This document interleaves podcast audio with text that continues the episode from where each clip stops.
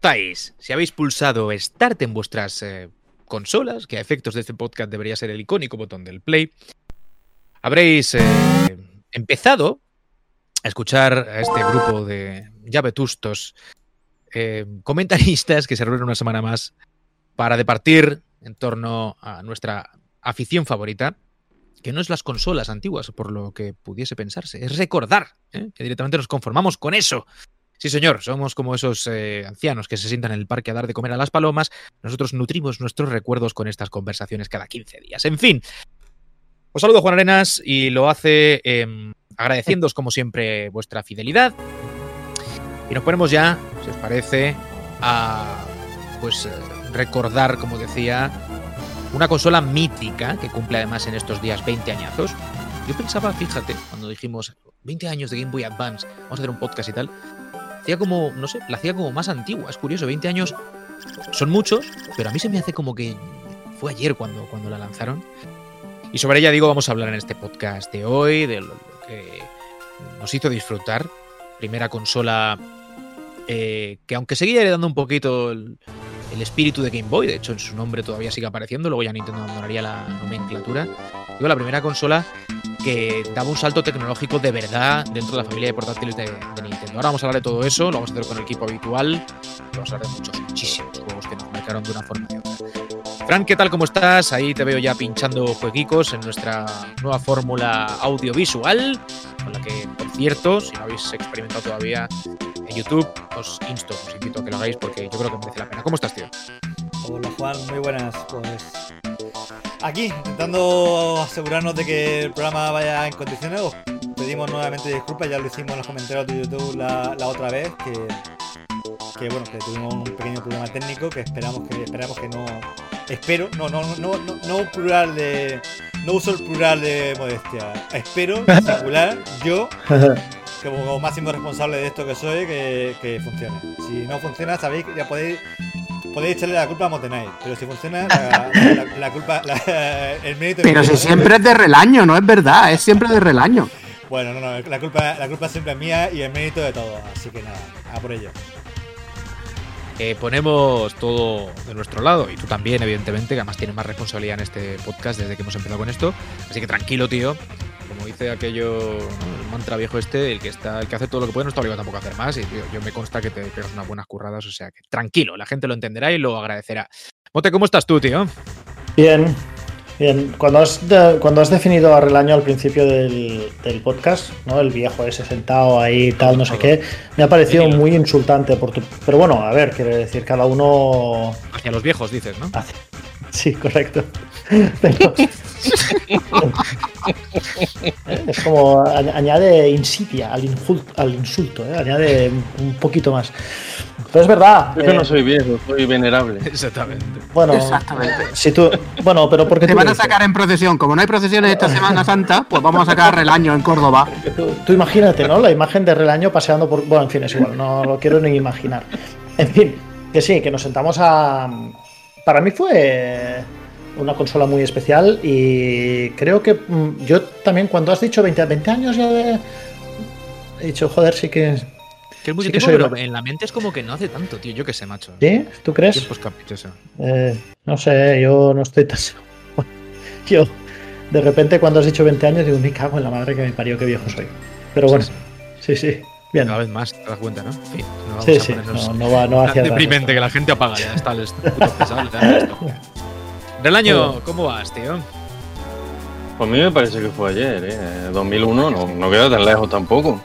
Eh, hay cosas de, de, pensar en positivo, como, como, se dice, ¿no? 20 años no son nada. Sí, al, fin, al fin y al cabo, eh, vamos, eh, es la sensación, ¿no? La sensación que te queda de, de haber estado jugando ayer, de haber tenido la, la consola en, en tu mano por primera vez de, de, no haber visto nada en esa pantalla, ¿no? De que hablaremos también de eso, ¿no?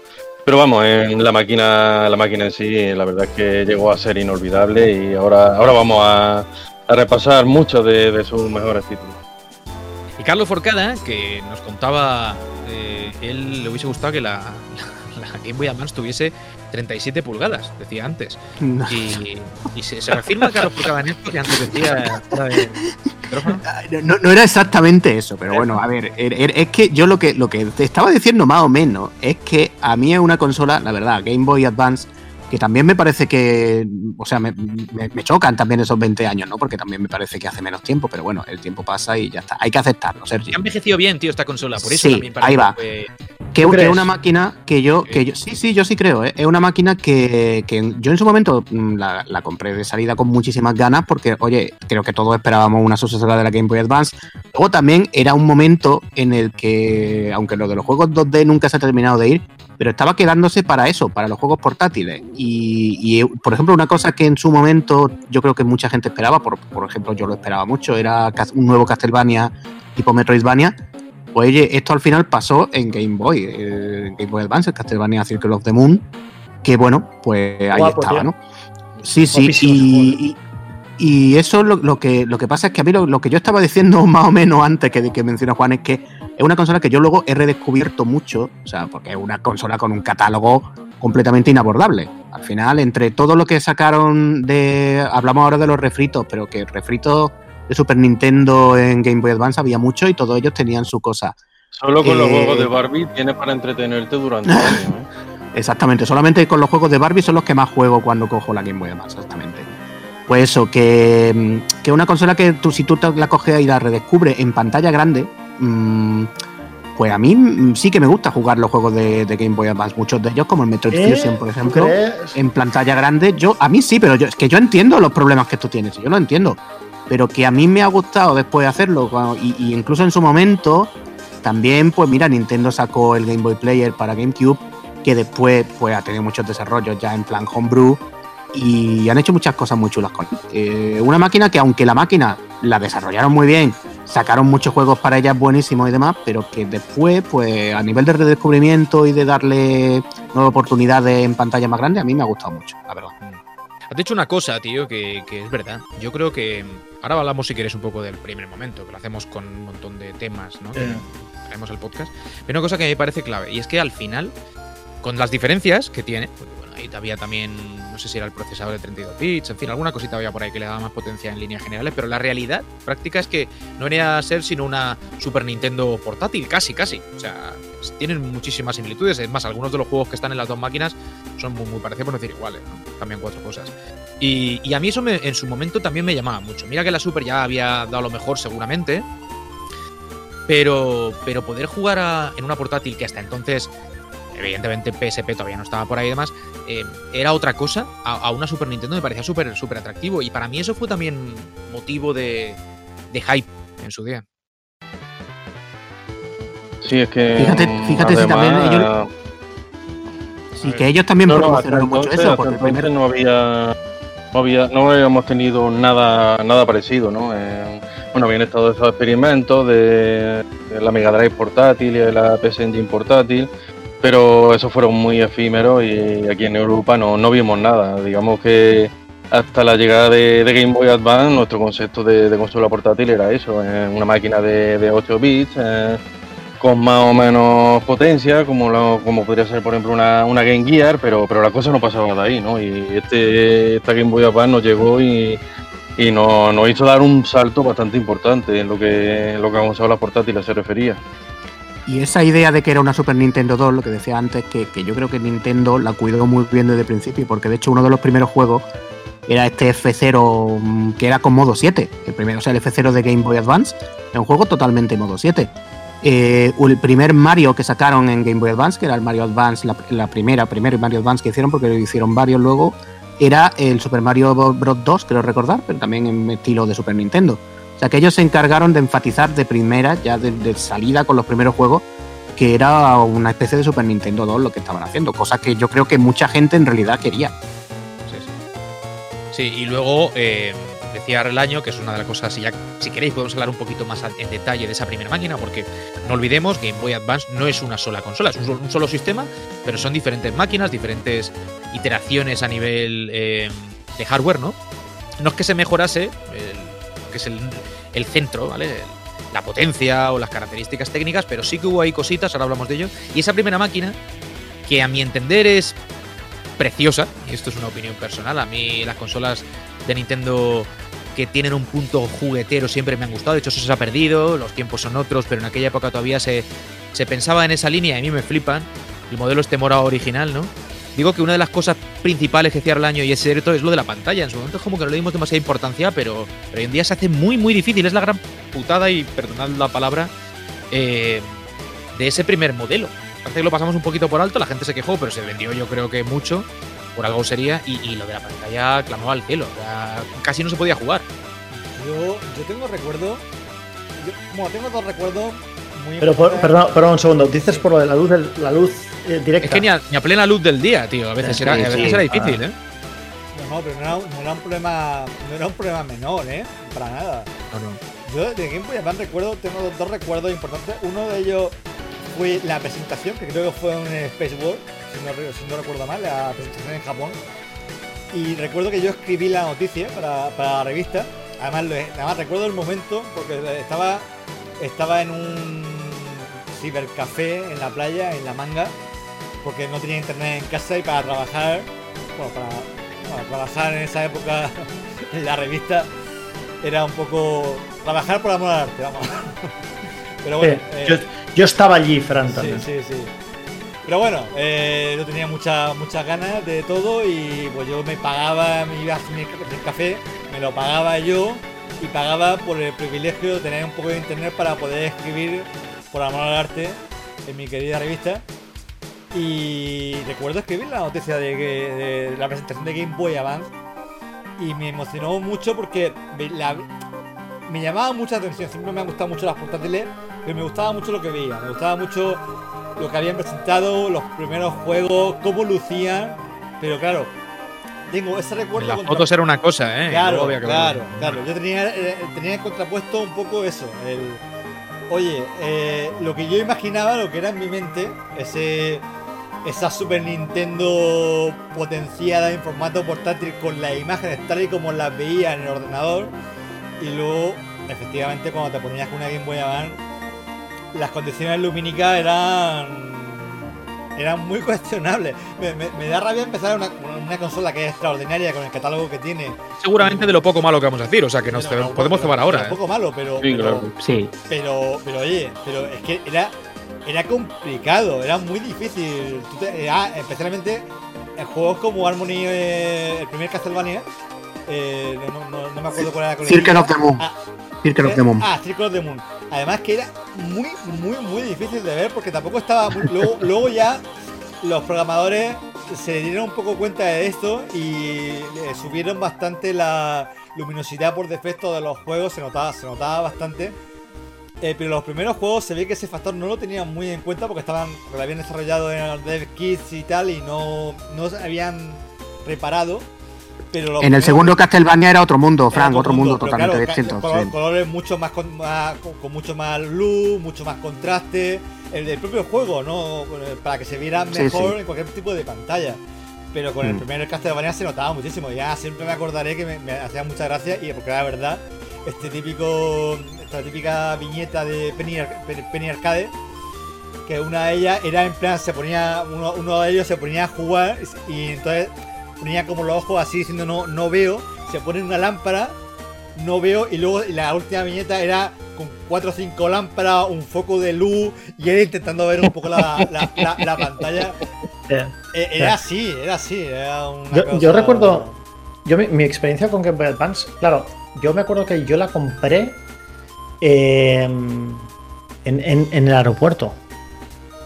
O sea, me, iba de viaje, eh, no tenía, o sea, me había olvidado, pues yo qué sé, tío, me había olvidado eh, tal, no sé qué, y ya me había, hacía escala en un, en un sitio, era un viaje largo, hacía escala, y ya me había, me había traído un, un- un libro, ya me lo había leído. Y hostia, dije, ¿y ahora qué hago, tío? Y pasé por esas tiendas del aeropuerto que sabes que el precio de las cosas está multiplicado por 18. Sé lo, Pues que va a decir, sé, sé lo que va a decir Mote y te lo voy, voy- mira, me voy a adelantar. DJ, DJ, eh, futuri, eh, que lee el futuro, espera. Y Pitoniso Fran. A ver, a ver. Psycho Mantis. Sí, correcto, eso es. Sí, porque creo que esta historia te la he contado a ti, Fran. Yo eh, lo compré, compré la máquina en el aeropuerto y compré el Final Fantasy Tactics. ¿vale? Yo no sabía nada de Final Fantasy Tactics, o sea, no tenía ni idea. Eh, esto estamos hablando del año tranquilamente 2002. Sí, tranquilamente, el año 2002. Y yo compro esto con Final Fantasy Tactics y a mí, pues, um, no, te, te- te tuvo que ser, no, no puedo ser 2002. Según el juego, 2003, que es Sergio, cuando estamos viendo que- la pantalla del juego y pone 2003. Ah, pues 2003. 2003 tuvo que ser. Ah, sí, estamos viendo la pantalla. Ah, sí, sí, correcto. Estamos viendo la pantalla del juego y pone 2003. Tuvo que ser 2003, sí, correcto. Y yo compré Final Fantasy Tactics, tío, y, y a mí me voló la cabeza ese juego. O sea, mm, mm, todo el viaje en avión em, con el juego este. Eh, y para mí, claro, me traía a un mundo relativamente conocido, pero además con todas las posibilidades que tenía Final Fantasy Tactics, ¿no? De decir, eh, esta no, utilizo esta combinación y después esta otra y después tal. O sea, yo le tengo mucho cariño porque, porque nunca le había. O sea, yo no tuve la Game Boy directamente. La Game Boy siempre fue de prestado. La Game Gear también fue de prestado. Y esta fue mi primera consola portátil eh, propia. Entonces, coño, eh, a, la, a, la, primera siempre le tienes cierto cariño, ¿no? Aunque no haya sido la mejor. Ahora eso sí, cuando sí que es verdad que cuando le daba la luz, pues no. Pues no veías una puta mierda, porque es así. Es lo, lo que pasaba. Pero bueno, eh, a pesar de eso, pues le tienes cariño. La primera vez no es perfecta, pero aún así le guardas cariño. Oye, a ¿le mí, comprasteis a mí alguna, me pasó eh, algún algo adón parecido. lumínico? ¿Por el año le compraste tú algún adón lumínico de estos roñosos o no? Sí, sí, eh, yo probé, yo probé todo. Adem- Además, a mí me pasó lo, lo que le pasó a Fran también. Yo compré la, la consola de, de salida en, en 2001. eh, le tenía, le tenía muchas ganas, pues por eso, por el concepto de tener, digamos, una plataforma con, con calidad de 16 bits en las manos, ¿no? Y el primer videojuego que compré fue el, el Castlevania, el Circle eh, of the Moon. También por lo mismo, ¿no? Porque tenía muchas ganas de volver a jugar a un Castlevania al estilo Symphony of the Night. Y eh, yo recuerdo que la, vamos, la saqué de, de la caja al instante, eh, la encendí y me puse a jugar y me di cuenta de que ahí no se veía absoluta, absolutamente nada, ¿no? Y, y eso que en el centro, hombre, en- dentro de, de lo que era el centro comercial donde la compré había, había mucha luz, ¿no? Pero, pero aún así ni, ni por esa y eso empezaron a, a sacar los típicos periféricos para, para darle una luz frontal, que, que sí con una lupa a ver si así se reflejaba mejor todo, pero, pero uf, costaba, costaba, costaba bastante, incluso, incluso lo que decía, dándole la, la luz solar di- directa. Había juegos a los que a los que era muy difícil eh, jugar. Recuerdo también que tenía eh, el puzzle Volver y, y directamente pues tampoco tampoco se podía se podía ver bien ni se podían distinguir el color de digamos de las piezas para, para ir encajándolas y, y eliminándolas digamos que era un nivel de dificultad más no el que tenía además de- del que te daba el propio el propio juego al que estaba jugando A ver, yo creo que por, por dejar de rajar de lo de la pantalla, a ver, la prueba de que ellos fueron conscientes perfectamente desde, desde el día cero de que habían metido las patas, es que sacaron la Game Boy Advance SP, pues menos de dos años después. Esa fue la que tuve yo. Esa Esa fue la es que tuve yo. Ese Claro, es el eh, siguiente episodio. que fijaos está saliendo ahora precisamente el Circle of the Moon y son esos colores grises colores colores oscuros vamos que si ya la pantalla de por sí era oscura en este juego pues pues más difícil lo ha sido todavía Claro. Y sí, SP, SP es un cambio, es un cambio radical. Es verdad que todavía no, no es una pantalla iluminada, digamos, pues como las IPS, por ejemplo, que ahora el famoso kit se ha puesto de moda. Sí que hay un modelo Mm. por ahí que es como muy raro y muy exclusivo, que tiene una pantalla mejor. Pero ya daba un cambio mm, lo suficientemente grande como para poder disfrutar de la máquina como debería haber sido. De verdad, de verdad, claro. hablabas, tío, Carlos, ¿por qué, es- ¿por qué se hizo así? ¿Se sabe? Se- seguramente se ha comentado, yo no me acuerdo. ¿Por qué hicieron eso? por batería. Eh, Sí, para- no, sí seguramente para ahorrar pilas porque también la, la primera Game Boy Japan no llevaba todavía batería integrada iba por las pilas de, de toda la vida vamos Eh, la, Y la- la aunque, la aunque- SP aunque- tampoco. aunque- aunque Yoko ya no estaba, eh, la, la filosofía de Game Boy de que durase lo máximo posible estaba muy encima del, de lo- del equipo de Nintendo. Entonces, pues yo, vale, era más potente te- te- y tal, pero le da color, pero ellos intentaron todo lo posible que consumiera lo menos posible y que aguantara el máximo tiempo posible, porque era, era algo un poco de, de así de identidad de, una Game Boy. pero claro, se, se, equivocaron, obviamente.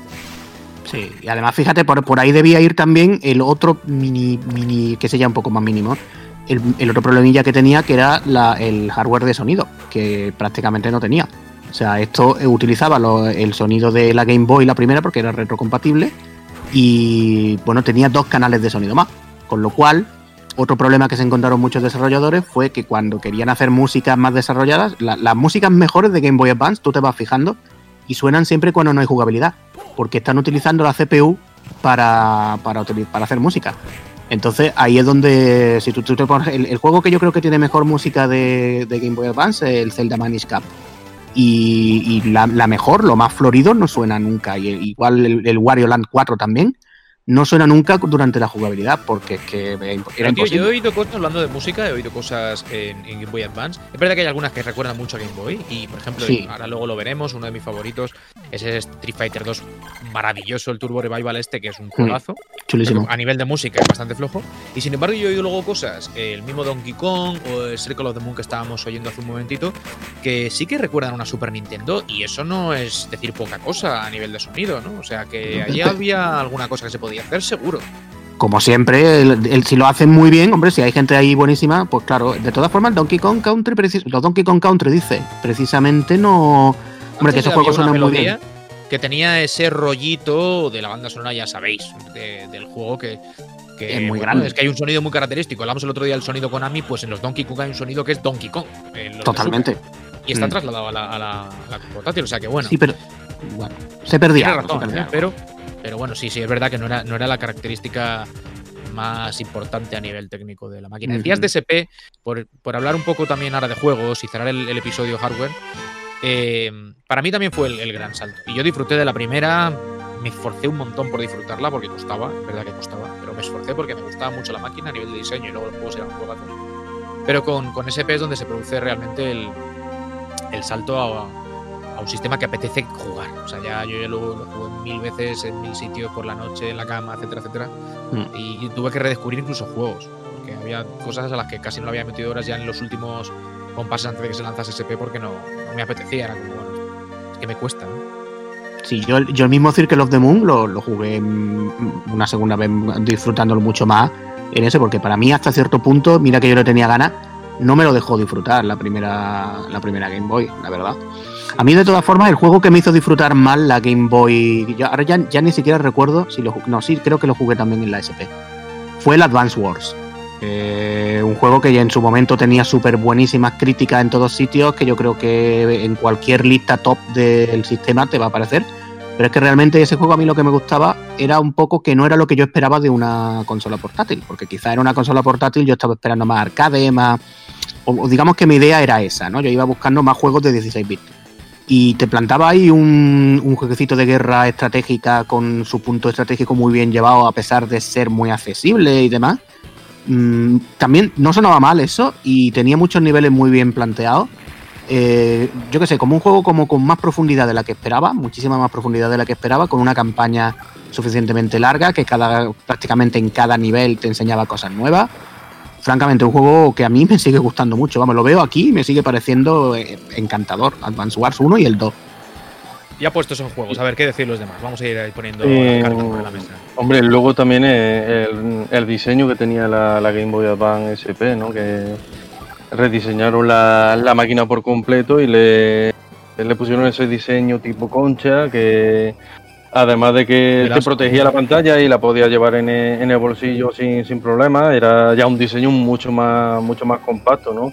Y, y para mí es uno de los, de los mejores diseños que he visto yo en, en una portátil, sin, ninguna duda. Y también tenía ya ahí el plus, a- además de, de la iluminación, que no era retroiluminación, sino, digamos, una, una iluminación más, más externa, pero bueno, ya se podían ver los juegos. Además de eso, ya, ya tenías también batería, ya no tenías que estar pendiente de, de las pilas, de que si se te gastaban o si no, no se te gastaban, ¿no? Ya tenía ahí. Tampoco se veía formidable ¿eh? el año, o sea, tampoco No, no. era un prodigio de. No, pero yo me acuerdo estar en la playa y no se Por veía eso, porque no era, digamos que no era retroiluminación eh, auténtica, ¿no? Que hubo un modelo de, de Game Boy Advance SP que, que sí lo tu- eh, que sí la tuvo, pero no llegó, no llegó a Europa, ¿no? Aquí la que tuvimos fue, fue digamos, esta con una iluminación un poquito más, más externa, ¿no? Pero bueno, aún así te la podía apañar mucho mejor que con el primer. Había un kit, eh, mira que has dicho eso, tío. Igual que está el kit IPS ahora, que se ha puesto, como digo, muy de moda y que, que realmente mejora la consola hasta convertirla en otra cosa, prácticamente. Hubo un kit, recuerdo, había alguien allí en mi, en mi, en mi pueblo que lo, que lo instalaba, que era un kit de iluminación, como, como tú dices, es decir, eh, periférico si queréis a la pantalla, pero que mejoraba muchísimo la calidad de visión de la, de la pantalla de la SP. Sí, sí, en su momento hablo, ¿eh? O sea, estamos hablando ya de hace un montón de años y ya se estaba modificando la, la pantalla iluminada de la. ¿Y eso funcionaba bien?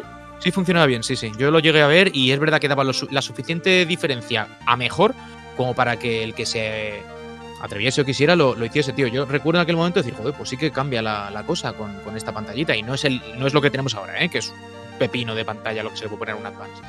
Por cierto, hablando de la consola, que sí que de diseño a mí me parece la hostia, el que se cierre el rollo este clamshell este me, me flipa.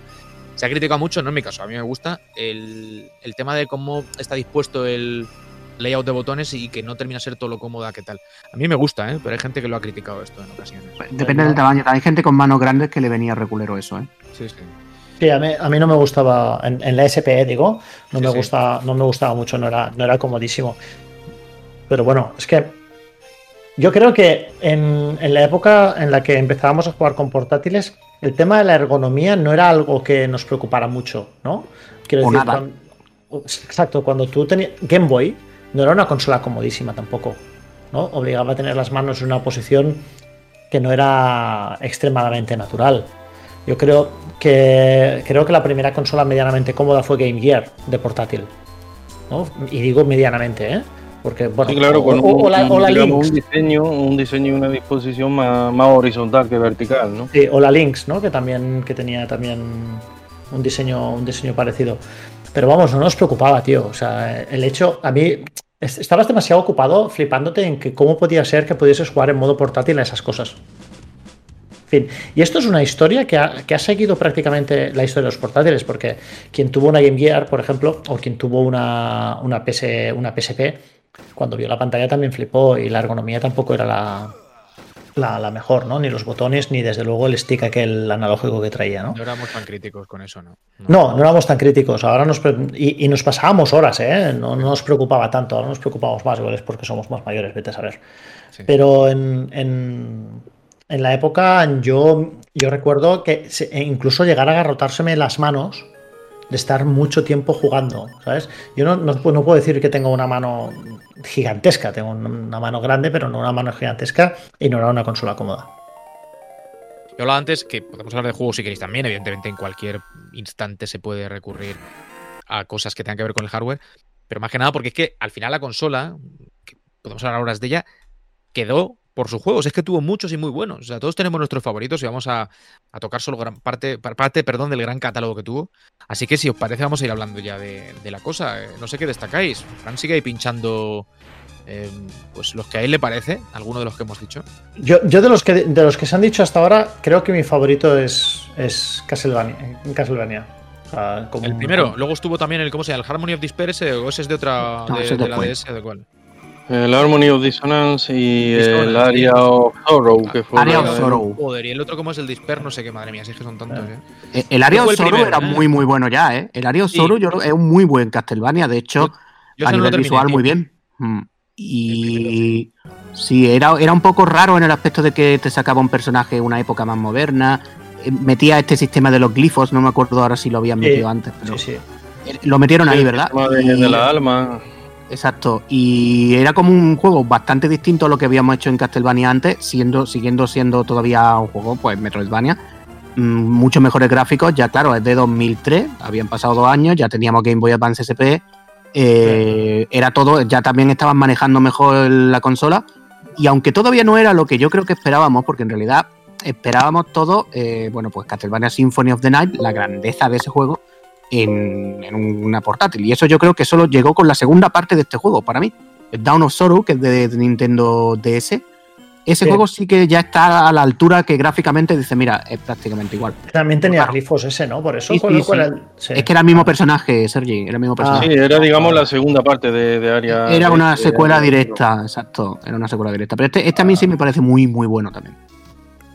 Bueno, Y Pues yo digo vamos, yo- además, Castlevania, además de- eh, sí. Y Final Fantasy Tactics. Esos son mis dos favoritos. Que, ah, ¿Cómo arriesgo, eh? Madre mía, eh. Castlevania y Fant- yo voy a arriesgar, si quer- queréis una cosa un poco más arriesgada, de, porque es que realmente el catálogo de esta máquina es tremendo. Hay un juego que se llama Ninja 5O, que claro, con ese, con ese nombre es normal que no llegara a ser una cosa muy famosa, ¿no? Es de Konami, ¿eh? Y es una especie de shinobi, en plan... pues, Ninja tipo- Cop, creo que se llamó por aquí. Se eh. llamaba Ninja Cop, exactamente. También tenía... Pero, pero la versión europea era, era Ninja Cop, ¿verdad? Sí, sí. Bueno, la, la cuestión, este, este que se está viendo ahora, este es un, un arcade buenísimo a nivel de una especie de shinobi con un poco más de profundidad porque tienes puertas que va abriendo, cerrando, tiene algunos final bosses chulísimos. Mm, Un juego de estos que dices, no puede ser, no puede ser. Una recreativa de hace pues mucho tiempo, una, una mezcla un poco, no solo, yo no, no diría solo que sea de shinobi, sino que también se parece mucho a Rolling Thunder, a, mm, a lo, por supuesto, Ninja Gaiden. Eh, este uso que hacía del gancho para ir por ahí enganchándote de las paredes lo hacía muy bien también. Lo tenía todo, ¿eh? Este es un juego de esos que gusta redescubrir, por eso que, que Game Boy Advance tiene un catálogo muy para redescubrirlo. Y este es uno de esos que suelen sorprender a la gente. Es que la mecánica de este juego lo, tengo muy buen recuerdo. Yo también eh, jugué bastante y sobre todo tenía una fluidez de movimiento con el tema del gancho. Era un gancho que tenía 360 grados y te podías colgar y podías hacer un giro completo y lo ibas acercando, lo ibas reduciendo un poco en plan Bionic Commando. Mm. Y, pero tenía además un motor así físico que cuando te salían bien las cosas era un movimiento muy fluido, muy dinámico y te sentías como un ninja. Era un, era un, era un grandísimo juego, ¿eh? Quizás una de las joyas ocultas más recurrentes cuando te pones a ver listas de Sí. típico, los juegos underground de, de Game Boy Advance, los juegos que, que han pasaron desapercibidos y tal, pues este, este es uno sin lugar a dudas. No sé si luego ahora se ha revalorizado y tiene valdrá. Yo lo he intentado comprar y no he podido, ¿eh? Yo lo he intentado comprar y no había manera. pero Si es- no has podido tú, imposible, eso está claro. No, porque tampoco, tampoco tenía tanto interés. O sea, a ver, podría haberlo comprado, pero Tanto interés te quieres decir en dinero. en dinero. No, que de todas podía, que maneras, podía- Europa creo que llegaron muy pocas unidades eh, de, Sí, de este yo- juego. Sí, yo lo recuerdo como Ninja 5 por eso, ¿eh? es que yo creo que no lo vi en ninguna tienda. Sí, bueno, mm, y además hay muchas hay muchas otras joyas ocultas de, de esta consola, por ejemplo, eh, Astro Boy, que, que lo desarrollaron los, los genios de Tresur, eh, con motivo de, de una película de, de animación que se lanzó sobre, sobre el personaje. Teníamos los, digamos, los juegos de, plataformas grandes, eh, que no sé si la encargada de, de desarrollarlo fue Sega o, o, qué compañía, pero vamos, eran juegos del montón, ¿no? Pero en cambio la versión Game Boy Advance es, buenísima, es, sensacional, es, digamos, de estos juegos de, de Tresur eh, que, tienen una acción constante, que es prácticamente un no parar. Eh, también, también a nivel técnico se, se le notan muchas se le notan muchos detallitos, eh, como eso que ponía que ponía Tresur en, en todos sus juegos, ¿no? Eh, también los final bosses que, que tenía, la cantidad de, de acciones que podía hacer con el, con el protagonista. Para, para mí fue eh, todo, todo un descubrimiento, ¿no? Este, este título, que, que igual no tuvo la, la difusión que, que merecía. Quizá ahí sufrió, sufrió por eso, ¿no? Porque las versiones para plataformas grandes eran era muy mediocre, pero, pero este juego era, era una, una maravilla. Y vamos, si alguien no, no llegó a jugarlo o no, o no lo, lo conoce, le, le invito a, a disfrutarlo, que, que se va a encontrar con un arcade buenísimo. ¿eh? Pintaza, sí, sí. La verdad que sí. No, no, este juego, este, este juego lo tengo yo en japonés, además. Eh, lo, este lo, lo- lo importé, lo importé. Eh, tengo la, ah, la- eso me recuerda que Game Boy tenía una cosa que a mí me daba mucha rabia, que era que las cajas japonesas, creo que fue de las últimas consolas que las ca- cajas que junto con GameCube y tal, que las cajas eran- japonesas eran diferentes a, la- a las occidentales. y las japonesas eran, eran como pues, siempre puede, suele pasar, mucho mejores. Eran, tenían un formato muy único, eh, muy más alargado, pequeñito. Claro, porque son japonesas, ¿no? Por los ojos lo dices. Madre mía, qué racismo. Esto es racismo.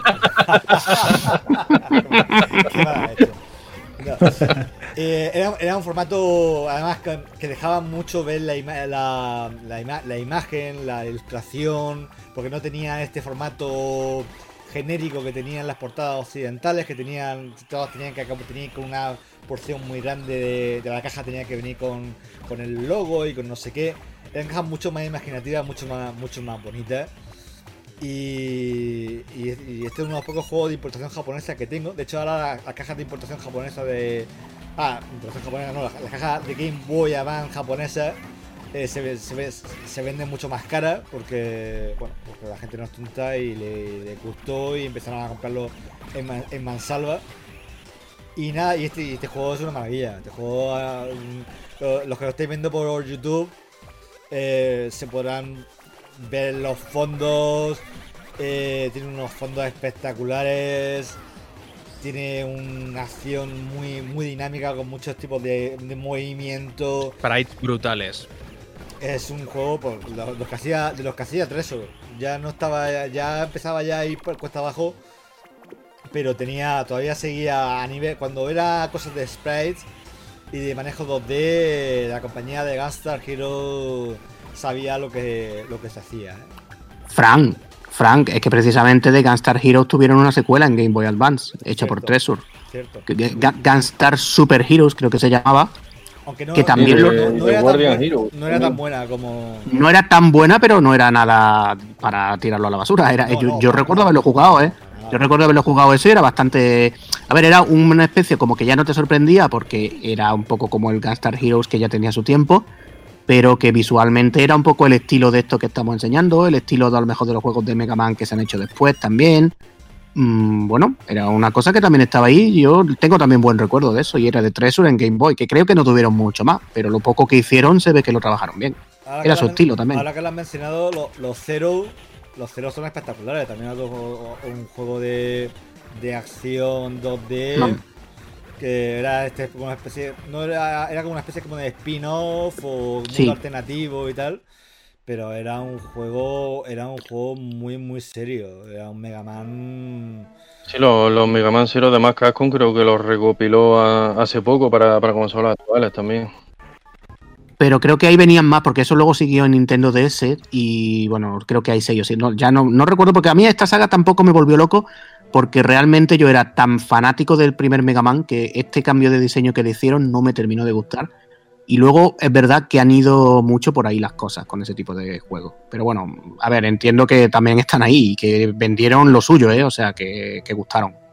Mira, esto estamos eh, hablando de juegos que al final yo creo que son los que más lucían en la plataforma. Había muchos géneros y la verdad es que todos están ahora en altura. Pero por seguir un poquito con el tema de la acción lateral, el Dragon Ball Advance Adventure S, que también me parece otra maravilla, ¿eh? Otra maravilla.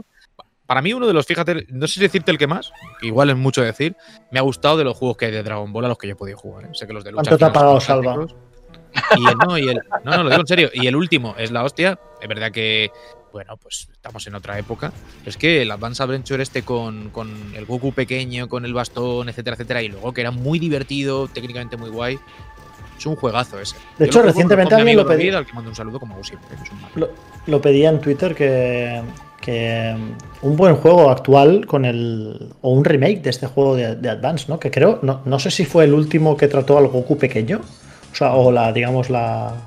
La idea original de Goku, de, digamos hasta el torneo de artes marciales. O... Creo que luego hubo alguna otra cosilla, un Wii, creo recordar, pero vamos, no, no tenía ya la calidad que, tuvo este título. Que, la verdad que, es que tiene una animación buenísima. Sí, sí, sí. sí, la, animación, eh, la variedad de, golpes eh, y, también de desarrollo, ¿no? Que, también tenía su, creo recordar, sus fases de, lucha, digamos, al estilo Street Fighter y, oye, que, tenía, tenía bastantes detalles y, el encanto ese, ¿no? De, tener ahí al Goku pequeño en los primeros capítulos de la serie. ¿Y qué hacemos con la lucha? ¿Qué hacemos con los juegos de lucha en Game Boy Advance? Que me parece que aquí nos gusta todo eso. Porque yo recuerdo, aparte de, bueno, de Street Fighter, mm, recuerdo un King Fighter bastante decente. Me parece que Relaño también le gusta bastante. Un King Fighter que sin llegar a ser, por supuesto, una cosa de Neo Geo, creo que era King of Fighter X2. mm, bueno, tenía algún personaje nuevo, se veía bastante bien, se controlaba razonablemente bien para las limitaciones que podías tener y eso. Y bueno, yo al final lo terminé jugando bastante, aquí lo estamos viendo ya. Y eh, esto, esto era otra cosa que no te podía esperar en una portátil mm, No, prácticamente antes. No. Antes, o sea, de ninguna manera. Es que esto se ve, las animaciones de King of Fighter poco le falta a las animaciones. esto. ¿eh? Esto es alucinante, es acojonante. Una portátil de estas características es brutal. Mira que el Street Fighter me flipa, ahora a ver si luego podemos poner un ratito. Es que esto es, esto es alucinante, de verdad. Sí. Hubo- de, de King of Fighters hubo dos, dos títulos, digamos que eran las adaptaciones, el primero, el primer X era la adaptación de KOF 99 y este X2 era mm, una adaptación de, de KOF 2000, pero, pero que también tenía sus cosillas, tenía algún que otro nuevo escenario como este, este escenario no, no estaba en Neo Geo y también algún que otro personaje inédito. Y, vamos, es lo que vosotros decís. Luego ya viendo el juego en sí, comparándolo con, con Neo Geo, pues una adaptación que es magnífica, vamos. Yo, yo cuando lo compré me quedé, me quedé boqui- boquiabierto de, de la calidad que tenía, que tenía el título. Y además, por desgracia, llegó en pocas unidades, no es la segunda parte, pero, pero oye, lo pude, lo pude pillar y me eché, me eché mis buenos ratos y, y vamos, genial, genial, genial. Es una puta locura el año. O sea, esto era impensable en, en, en porta- Bueno, es que no sé, tío. eh, piensa Sigues que. mucho, ¿eh? Lo miras Sí. y no terminas de entenderlo. O sea, la consola es un, es un, buen bicho, pero es que esto está por encima de casi todo.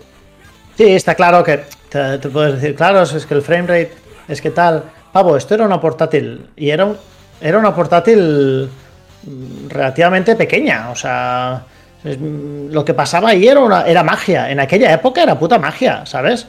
Hoy en día es verdad que tienes cosas como, como Switch, que tal, que no sé qué, pero es que es, es una locura. O sea, era una locura en su momento poder disfrutar de un juego como, como Street Fighter en esas condiciones, tío. No sé. Sí, A mí, este- este- a- este- este me estoy- está a una altura brutal. Yo, yo que soy, perdonadme, yo que soy, y lo digo porque Fran no tardará en pincharlo. Yo que soy súper friki y os puedo decir, en fin, lo sabemos todos, pero que he mirado con lupa cada puto píxel. eh, lo, de, lo de Street Fighter en, en Advance es, es maravilloso. O sea, es maravilloso.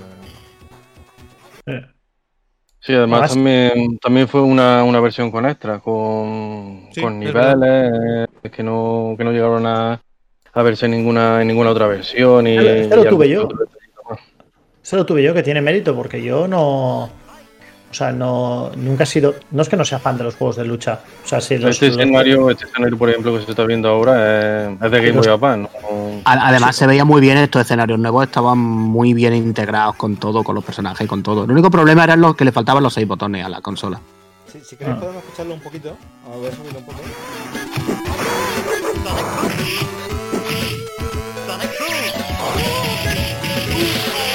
tema, el tema de Gail. La música no, pero lo que es el sonido eh, sí se parece bastante a, a la recreativa. ¿eh? Ahí metieron, metieron trabajo, sí, sí, de verdad. Es un poco lo mismo que hicieron con Final Fight One, como que eran juegos de CPS1, Capcom CPS1, pero que ellos le dieron ahí un punto, Capcom se lo trabajó bien para hacer que, que se vieran distintos, manteniendo la jugabilidad en la, en la Game Boy Advance y lo hicieron súper bien, la verdad. Sprites enormes, tanto en este como en el One, sobre todo, comparado con el resto de versiones que se han hecho domésticas, por decir así, incluida la de Mega CD, que a mi modo de ver es el mejor. Eh, el, el de, el de Advance es brutal, el Final Fight One este. ¿eh? Me hace gracia porque todos los que somos de la misma época, más o menos, siempre nos asombran mucho los sprites grandes. Pero esto viene de, de cuando eran, de cuando incluso éramos más pequeños todavía. O sea, yo me acuerdo de juegos, por ejemplo, de Spectrum, como no sé si te acordabas del After the War, ¿vale? Ujú. Que veías esos sprites y decías, pues es que esto es enorme. Sí, sí, sí. sí. Pavo, ¿cómo? Y, y lo ves, y, y lo ves en, y esto, esta, esta idea de, de los sprites grandes, a mí por lo menos, me siguió durando muchos años, tío. Son muy de, pen- de pensar, joder, tío, pavo, que, que no eran pequeñitos, tío. Mira, aquí estamos viendo Final Fight y, y los sprites son gigantescos. Y antes veíamos mm, Street Fighter con unos sprites enormes, tío. Y a mí eso, no sé, siempre me ha dado. Es una gilipollez además, ¿eh? No, no, no, no, Pero- yo creo que no lo es, tío. Te lo digo verdad, ya no hablo de nivel técnico que yo piloto cero. Pero claro. me parece que, que- que marcaba la diferencia. Y sobre todo hablando de una portátil. Mira, el Circle of the Moon, que a mí me flipa, y que también fue el juego el que compré la consola, eh, tiene unos, unos sprites minúsculos. eh, casi sin detalle, pues son tan pequeños que parece, ¿sabes? Un. Pues eso, lo justo para que distingas el monigote. Y que tú estés jugando Ya. un Final Fight, que es un juego que conoces muy bien. eh, y sabes perfectamente cuál es la escala de los personajes respecto de los escenarios y demás. En una portátil con estos bichos, le da Sí, sí. un, un- no sé, un extra de, de vistosidad y sobre todo a nivel de, de comodidad visual muy, muy grande. Ahora, eh, el juego, la conversión, digamos, que más, que más me asombró en Game Boy Advance fue la, la de Street Fighter Alpha 3. Y ahí eh, no solo metieron todos, todos los luchadores de la, de la entrega de PlayStation o Saturn, sino que además también metieron personajes, personajes nuevos, eh, tomados de, de Capcom vs SNK2, y, con todos los, todos los golpes eh, y todos los, movimientos. Sí, tenía ese handicap de, ese handicap de los de los botones, pues solo tenía dos frontales y los dos gatillos, ¿no? Pero aún así, y la- las animaciones también estaban ahí, ahí todas. Y el juego tuvo que tuvo que tener sus recortes, claro está. Hay menos escenarios. en- también la- las melodías y, la- y las voces se recortaron mucho. Pero lo que es el juego en sí, eh, los personajes y la jugabilidad, es que es prácticamente eh, pues como, como jugar en una plataforma de, de sobremesa. Es Este, eh, si me tengo que quedar con un solo juego de lucha versus en Game Boy Advance, yo, yo me quedo con este sin duda. Yo este juego lo tengo original, no tengo, no tengo prácticamente nada de la consola eh, comprado a posteriori, me refiero a lo que coleccioné durante la época en que la consola estaba en el mercado, por decir así, y tengo unos cuantos, pero después no he tenido mucho interés y este sí que quise hacerme con él, tío, porque es que me parece brutal. Por cierto, que no se me olvide que va pasando el tiempo, pues habla de SP, pero de Game Boy Micro no hemos dicho nada. Y cuidado también con, Micro, que, que es una consola que a nivel de dejarte los ojos también tienes aquel, pero me parece de las más preciosas que se han hecho jamás. Sí. Y es, Sí. y es, por decir así, ya el, el último eslabón dentro de la, de la familia de hardware de, de esta, de esta saga de consolas. No me, no me hables de la micro, no me hables de la micro. Porque yo este lo he jugado mucho en la micro y me dejo los ojos ahí que no veas. Pero es que me encanta. Escucha, escucha, eh, yo En la micro se tiene que ver mejor. ¿eh? en la tienda, en la tienda de electrodoméstico de, de- de debajo de mi casa, eh, había una mi- había micro mm, apaladas. Había una, una Tienes que haber comprado un palé tú. escucha, eh, era- Ahora mismo te haría rico, Era, alucinante, ah, se ve que compraron un montón pensando en que le, le iban a vender para comuniones y tal, y que se iban a. que se la iban. Pero no la vendían. Tenían una montaña, te lo digo en serio. Cada vez que pasaba tenían como una montaña ahí de, de cajas de, de, de- de- de mini. De, de- no, mini no, de micro. Y yo Pero siempre- ahora y- y voy a preguntar una pregunta. ¿La micro vendió bien? Yo creo que no, ¿eh? Luego- La luego- micro no, eh, pues además creo recordar que se lanzó cuando ya estaba la, Muy al final Eh, del ciclo. la Nintendo DS ya, ya en la calle Pero y claro. Fatal eh, tampoco ahí- debe vender porque se consiguen, ¿eh? Y no son precios locos. ¿eh? Sí, Pero, sí, escucha- pero escúchame, que, que no se veía una puta mierda, ¿eh? O sea, las cosas como Hombre, son. ver, se ve, se ve lo suficiente como para poder jugar, honestamente. ¿eh? Pero sí es verdad que, que a- con largo periodo de tiempo, pues hombre, que la pantalla es muy pequeña, pero tanto como para no verse. O sea, es igual que pasa, y esto es una parte muy, muy forzado. Pero hemos hablado en su día de la Game Gear Micro esta, y hombre, a ver, se puede jugar. No digo que vaya a estar seis horas enganchado, pero se ve lo que hay en la pantalla, se ve. que- pero bueno, con micro es mejor, ¿eh? No es tan Sí. dramático. 50 euros li- li- liquidad. O sea, la, la, la, la vendieron a precio de saldo y, y yo dije, ¿por qué no me compro una y la tengo así de por gusto? O dos. y nada, y al final pues ahí se quedó. No me la compré. Pues es una. Es una Ese fue un error, un error. consola, Sí, ¿eh? sí. Por- Pese a todo. Escucha, y también te digo una cosa, nunca me ha gustado. Es lo, es lo, Mm. es lo- es lo simpático, porque es lo que decía. Era, era un diseño extraño, ¿no? Porque incluso los cartuchos sobresalían un poco de, Sí. de la máquina, así quedaba la, la cosa rara. A mí me parece que es una consola muy bonita, pero bueno, esto De todas formas, yo creo que la sacaron un poco en su momento para eso, para- gente que ya tenía otra consola de esa. Yo creo que es la típica consola. Esta sí es una consola de postureo. Es la consola mm, para. Ahí va. Para, para, para decir, mira, mi- mira, mira qué mona. Para la foto de. Twitter. ¿eh? No, no, que jugarás. entonces, Oye, oye, no, Juan, ¿tú qué opinas? Ojo, No, que es muy bonita. ojo que, que, que preciosa. yo, que yo vi, creo que fue en Neogab, en- hace, hace mucho tiempo, enseñando una foto que él tenía, lo- a ver, eso que, que una tobillera en la que pone, en la que se pone un como una pistola, ¿no? Eso lo típico de las películas que tienen una pistola oculta en la tobillera. Pues él tenía una, una tobillera de esas con cartucho, con, un cartucho y ahí tenía una Game Boy Advance. El tío iba, por, se iba paseando, cuando, cuando se aburría y tal, pues se cogía del, de la pierna y se sacaba su Game Boy Micro y jugaba a Game Boy Micro. Como este, como este podcast lo escuche Salva.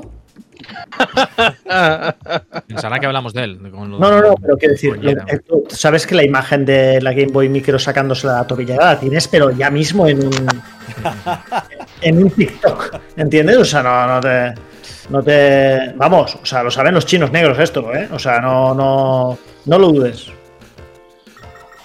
De todas formas, se veían bonitos los juegos en esa consola, ¿eh? Yo lo que he dicho antes Sí, de que, hombre, que Street sí. Fighter, Street Fighter Alpha 3 precisamente, que es un juego en el que jugaron muy bien con el, con hacer aquellos sprites de la CPS2, reducirlos para que se vieran a menor resolución.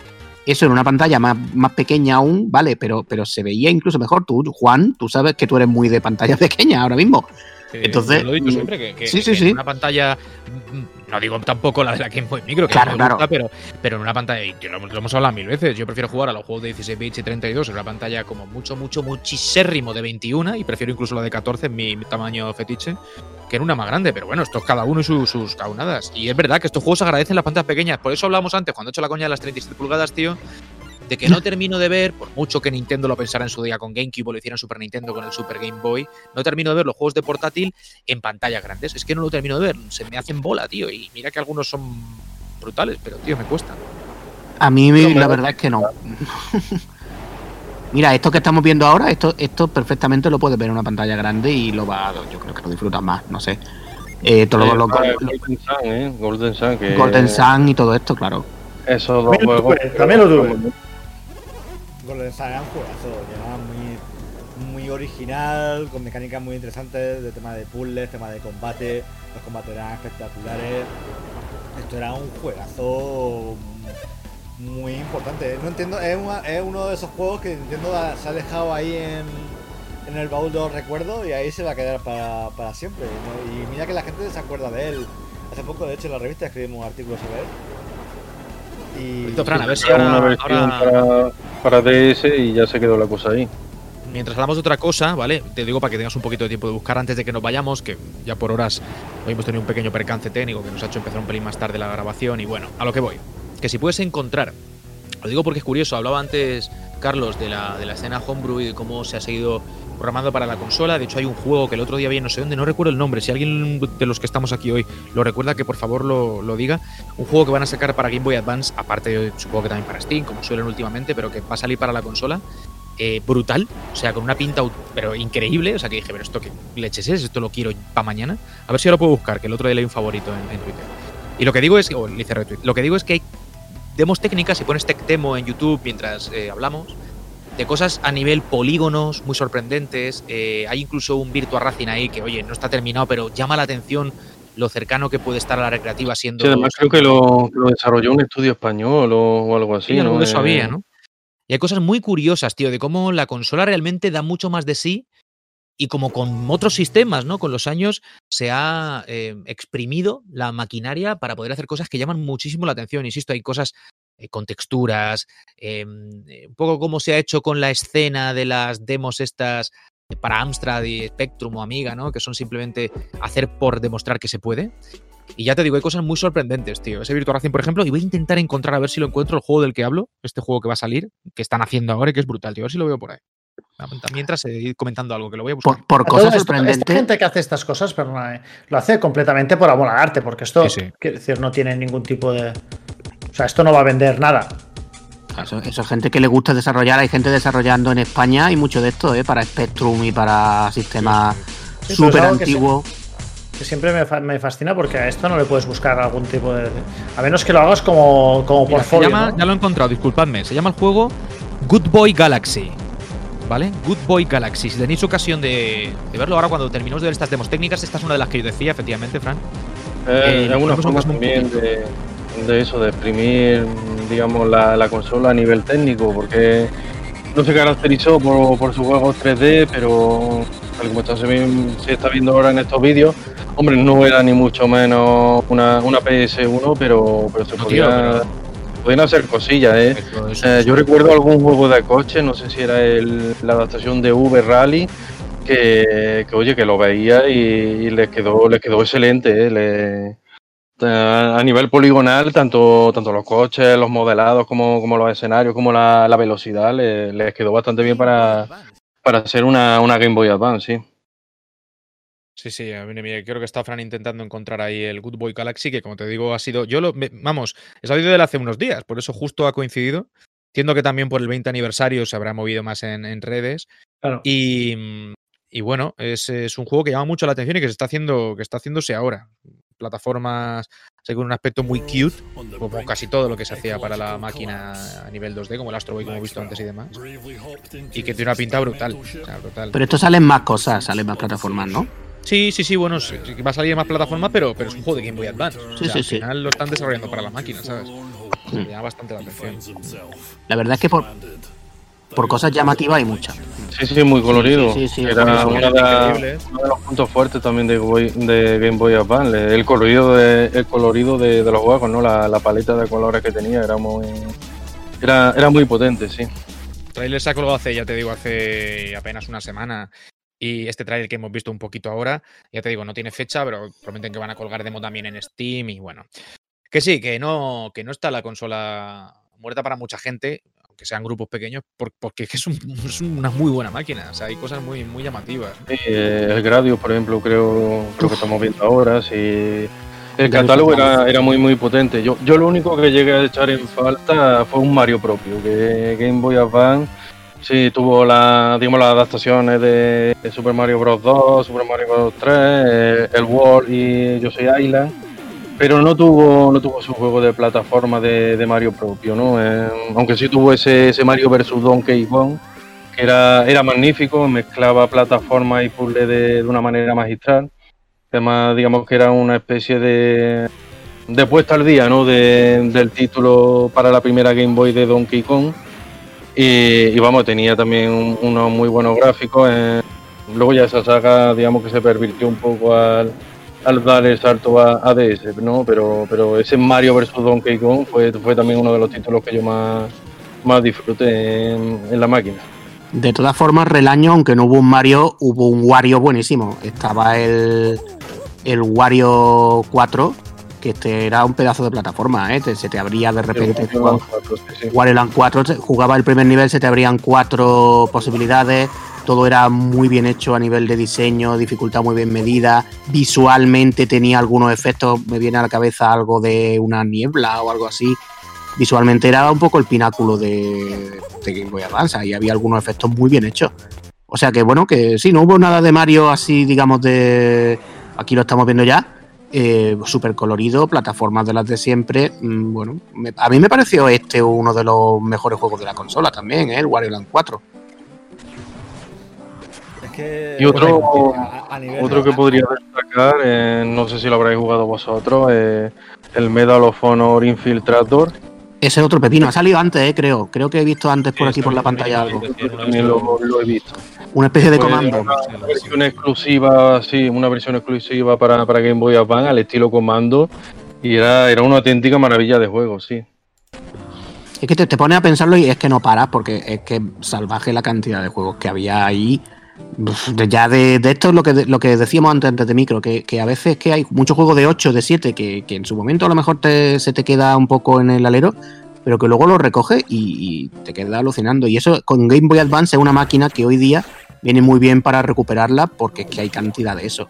Y claro, y, y sí, sí, No, no iba a decir que estaba pensando, y corregidme si me equivoco, pero eh, primera consola portátil para la que aparece un Sonic sin ser de Sega. Quiero decirte, ya aquí tenemos cosas de Sonic que están bastante apañadas, eh, de hecho bastante chulos, y, y hasta ese momento, porque en la Game Boy tradicionales no había aparecido ninguno, y es con, Advance cuando ya por fin vimos al erizo en, una portátil en Sega, ya estábamos en esa época en la que Sega estaba desarrollando como third party, ¿no? Es decir, aquí había juegos de Sonic también muy apañados, muy chulos. Eh, a mí por lo menos me, me gustan bastante. Este, por ejemplo, que estamos viendo ahora es, es un título de Sonic que si lo he jugado es súper divertido y además no, no, no hace de menos a los grandes juegos de, de Sony de las máquinas de Sega, ¿no? O Los, sea, los está Sony. Advance son, son, son buenísimos. Es, otro rollo Sí. comparado, comparado con. Tienen Sí, diferentes mecánicas, movimiento, tiene otro, un poco como otro, otro aire. Pero son juegos La, espectaculares. la física, por ejemplo, no se notan igual que como eran en Mega Drive, pero, pero oye, son, son bastante buenos. eh. Creo que llegaron a salir tres y incluso podría seleccionar a personajes como, como Amy, que iba con el martillo y, y los niveles en sí también eran, eran muy, muy parecidos ¿no? a, los, a los niveles de Mega Drive, muy, muy extensos y que invitaban no solo a, a recorrerlo a toda velocidad, sino también a, a explorarlo. Sí, sí. Pues eso que decimos, que hay tantísimos juegos que te puedes hacer un programa de cuatro horas, como pasa muchas veces, ¿no? Nosotros tendemos Sí. a, a- a parar porque no nos queda otra. si no, nos enrollaríamos eternamente. Es que hay dos juegos de Metroid que son una pasada, los dos. O sea, pues dentro de que ellos, sí. Me- me- sí, hemos, hemos visto ahí un poco de pasada, pero es que ya solo eso, el Metroid de Zero Mission, que es una especie de remake con más contenido, más cosas que no estaban en el original, el primer Metroid de la NES, es un juego buenísimo, la verdad, en- a todos los niveles, otro de estos. Y ese, ese otro que, que si lo pasa a pantalla grande también lo disfruta. Y luego el siquiera- Met- Y no he mencionado, es que no fue. Es que, vamos, ni Pokémon, Pokémon, una época dorada de Pokémon está aquí, está aquí. En fin, Hmm. es que la consola tiene Pokémon es que no es de nuestra generación, digamos, no, pero, pero sí salieron, salieron también bastante. Hombre, Pokémon lo exprimía Nintendo en, en portátil y además que le iba la, la vida en ello, porque también en la época de Game Boy Advance era la época de GameCube y, y Nintendo con GameCube no, no le iban bien las cosas, ¿no? Y ahí tenía, ahí tenía su salvación en, Game Boy Advance y, en la franquicia Pokémon. El Minish Cap es el Zelda que yo jugué y disfruté mucho en Advance también, por cierto. Antes lo hemos mencionado, han veo el sonido. Pero es un juego que yo en su día eh, disfruté un montón y que terminé. Fíjate, ¿eh? yo que cuando un juego es largo, lo he dicho 100 veces, y bueno, no es que estamos hablando de juegos muy, muy largos, pero bueno, no son de arcade, que te puedes echar una partida de un par de minutos, ¿no? Y disfrutarlo un rato.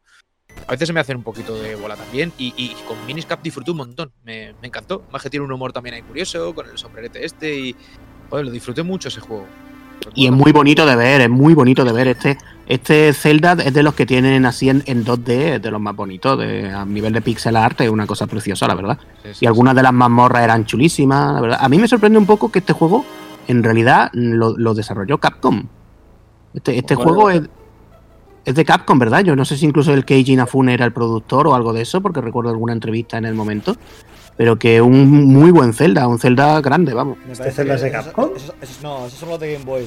Esos son los de. de. Capcom desarrolló, eh, desarrolló tres, dos para Game Boy Color y luego este, el Minish Cap para, para Game Boy Advance. Este también es de Capcom. ¿Este también es de Capcom? Ah, vale. Sí, sí. Hostia, yo primera noticia, no sabía eso yo. Yo, yo recuerdo una entrevista de Keiji Inafune eh, en época de este juego, hablando de este Ah, juego. sí, sí. No, si no lo niego, si simplemente yo digo, no tenía ni idea. Lo tenemos fácil, mira, ahí lo tenéis. Vaya, Nintendo Capcom. Nintendo Capcom. Totalmente. Sí, sí, sí, sí. Bueno, chicos, ¿os parece que vayamos cerrando? Eh, hemos hecho, yo creo, un repaso interesante. Evidentemente, se podría seguir hablando de, de la consola y sobre todo los juegos. Pero, como siempre, lo que apetece ahora es instar a la gente que nos escucha que pongan cuáles son sus favoritos o aquellos recuerdos que les vienen a la memoria al hablar de la máquina. Y estaremos ahí leyéndoles. ¿eh? Así que, nada, si os parece, nos vamos a ir despidiendo. Y. pensando ya en el siguiente programa. Fran, muy bien, hoy te has portado como un campeón, tío. Has pinchado, bueno, siempre lo haces, pero hoy, tío, al quite, pues no sé qué, técnico, demo técnica, ¡pum! El tráiler de no sé qué, ¡pam! Ahí estaba, ese señor. Bueno, sabes lo que se ha podido. Espero que el resultado esté, esté bien. Y nada, pues, pues la pelea, la pelea por tener el, mejor programa que os podamos ofrecer y que hayáis pasado un rato agradable que con nosotros, recordando, con incluso si os animamos a sacar la consola y jugar uno de estos juegos por los viejos tiempos y a daros cuenta de, los grandísimos juegos que hemos disfrutado y que podemos seguir disfrutando porque lo retro no está en el pasado, está en el presente y está está en nuestra vida. Lo retro no pasa de moda. Nosotros sí pasaremos de moda, pero lo retro no pasa de moda. Y Los retro está en Twitter. El LCD es de puta madre. que espero que hayáis disfrutado, que hayáis tenido buenos recuerdos y que sigáis, que os haya inspirado a seguir jugando y a seguir disfrutando con, con esto que tanto nos gustó. Otra y un abrazo, tío. ¿Has visto? Soy el único al que la, la- Seguramente no. La modestia de Fran le resulta ya insultante. En lugar de decir gracias, ya está. ¿No? Casi molesta, ¿no? Te- ¿Sí o no? Estamos, ¿Sabes? Pero- Me imagino Fran en la noche de bodas eh, y su mujer diciéndole muy bien, Fran. Y él, bueno, se ha hecho lo que se ha pedido. Lo importante es traer un, un resultado satisfactorio para todas las partes. Y bueno, eh, seguir mejorando, ¿no? Día a día. Mote, ¿Vale? no, no me puedo flipar mucho porque el anterior Cabrón. programa. El anterior, Hostia puta, tío, no me el jodas. anterior programa salió regular. Entonces, Le dice el tío, lo has hecho muy bien, Fran. Y pues gracias, tío. Ya está. No, no, bueno, tal, no sé qué. Hostia puta, tío. Pareces. No, si no hubiese sido periodista, podrías haber sido tranquilamente futbolista, ¿eh, cabrón? ¿Sabes? O sea, entrevistas a pos, Qué partido perfectas, ¿eh? Lo importante es el equipo. Lo importante de equipo son 11 contra 11. Bueno, aquí hemos venido a jugar. eh, la liga Partido larga. trabado. Partido trabado. La, liga es muy larga y bueno, partido a partido, ¿no? ¿Qué tío? Ah, En fin, nada, me callo. Bueno, nada. Fester, el año, tío, un abrazo también para ti. Pues nada, no- nos escuchamos dentro de, de dos semanas y, y hemos pasado un buen ratillo, ¿no? Y, y eso, al fin y al cabo, es, es lo que cuenta, ¿no? Eh, repasando la, la historia de, de esta portátil que fue, fue el bastión de, de las dos dimensiones, ¿no? En una época en la que los juegos 2D había los había con cuentagotas, ¿no? En, las plataformas de, de sobremesa y aquí teníamos nuestra buena ración de, de pixel y, y no la podíamos llevar a otra parte, así que ¿qué más podíamos pedir? Y además había algo que no tenía, ¿verdad, Relaño? Ah, no tenía scanline, eso era lo mejor de todo, sí, señor. Bueno, si lo miras muy de cerca, algo hay. Algo se ve, algo se ve. En la primera Te, te- te- te- reto a verlas en la micro, ¿sabes? A ver cómo de cerca las tienes que tener, ¿sabes? Oye, pues ahora cuando acabemos voy a cogerla, a ver si Yo voy a, voy a mirarlo, lo estoy pensando también, ahora voy a Puede dar mirarlo. un, pla- un placercillo comprobarlo. Escucha, por cierto, si os animáis a hacer el mod IPS, que yo recomiendo, eh, tened una ahí en el estado original y luego la, la otra, ¿no? La segunda la, la modeáis. Hacedle ya también el de batería, que lo hay, y yo creo que merece la pena. Nos olvidamos de las pilas y tienes la Game Boy Advance original, como debió haber salido, ¿eh? Con batería y con la mejor de las pantallas posibles. Lo ves, lo admite, ¿eh? La- el LCD se ve de puta madre. Se ve todo de puta madre. Pero ahí. En la portátil me da más igual, fíjate, ya lo he dicho, yo soy más... Hostia, hostia puta. más de lo que soy, más de lo que soy. En cualquier caso, en cualquier caso, debo decir que si la pantalla Proserismo, original al de Advance es todo proserismo. fuese retroiluminada, yo no, te- no estaría haciendo todo esto. Pero es que esa cagada de Nintendo se la guardaremos siempre, se la guardaremos siempre. nunca la perdonaremos. Pues nada, un abrazo. La verdad es que mm, yo creo que este podcast me va a costar el dinero, mm, Frank y Juan. Juan, mañana te llamaré y yo voy. Llevo ya un par de semanas. eh, eh, eh, Llevo ya varias semanas pensando, de hecho lo comenté en un grupo de Mere Station Retro, que, que sí, que yo estoy pensando comprarme una Game Boy Advance de estas con la pantalla IPS, así que te llamaré un día de estos que tú tienes una ya y ya vemos cómo. Merece la pena, ¿eh? De verdad que porque- merece la pena. Sí, sí, sí. Yo creo que merece muchísimo la pena. Así que voy, es que puedes redescubrir muchos juegos, que como el Zelda Manish Cap y todo esto, que, que seguramente merezcan una segunda vuelta o una tercera. O una tercera, porque si lo jugasteis en sí. SP y lo disfrutasteis, Claro. un, paso, no, un salto más allá. Mm, Y ya Así es. que lo vas, a, lo vas a gozar. Bueno, nosotros hemos gozado con vuestra compañía una semana más. Nos vamos a ir despidiendo. Y como hacemos siempre, os damos las gracias por estar ahí al quite. Dentro de 15 días regresamos con más recuerdos y en la medida de lo posible con más sorpresas, pero sobre todo con más eh, debate amistoso. Que bueno, de lo que se trata es de comentar un poquito de nostalgia, que creo que lo conseguimos cada, cada dos semanitas. Chicos, un abrazo y hasta muy pronto. Adiós.